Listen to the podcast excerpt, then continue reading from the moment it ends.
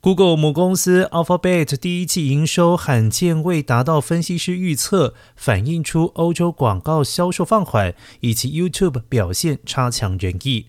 Alphabet 周二表示，截至三月三十一号的第一季期间。不包括对分销合作伙伴支出的营收成长百分之二十，来到五百六十亿美元，但分析师的平均估计为五百六十一亿美元。财务长波雷特表示，营收受到俄罗斯商业活动暂停以及俄罗斯入侵乌克兰导致更广泛动荡的影响。除此之外，欧洲的广告支出有所回落，总经济环境存在很多不确定性。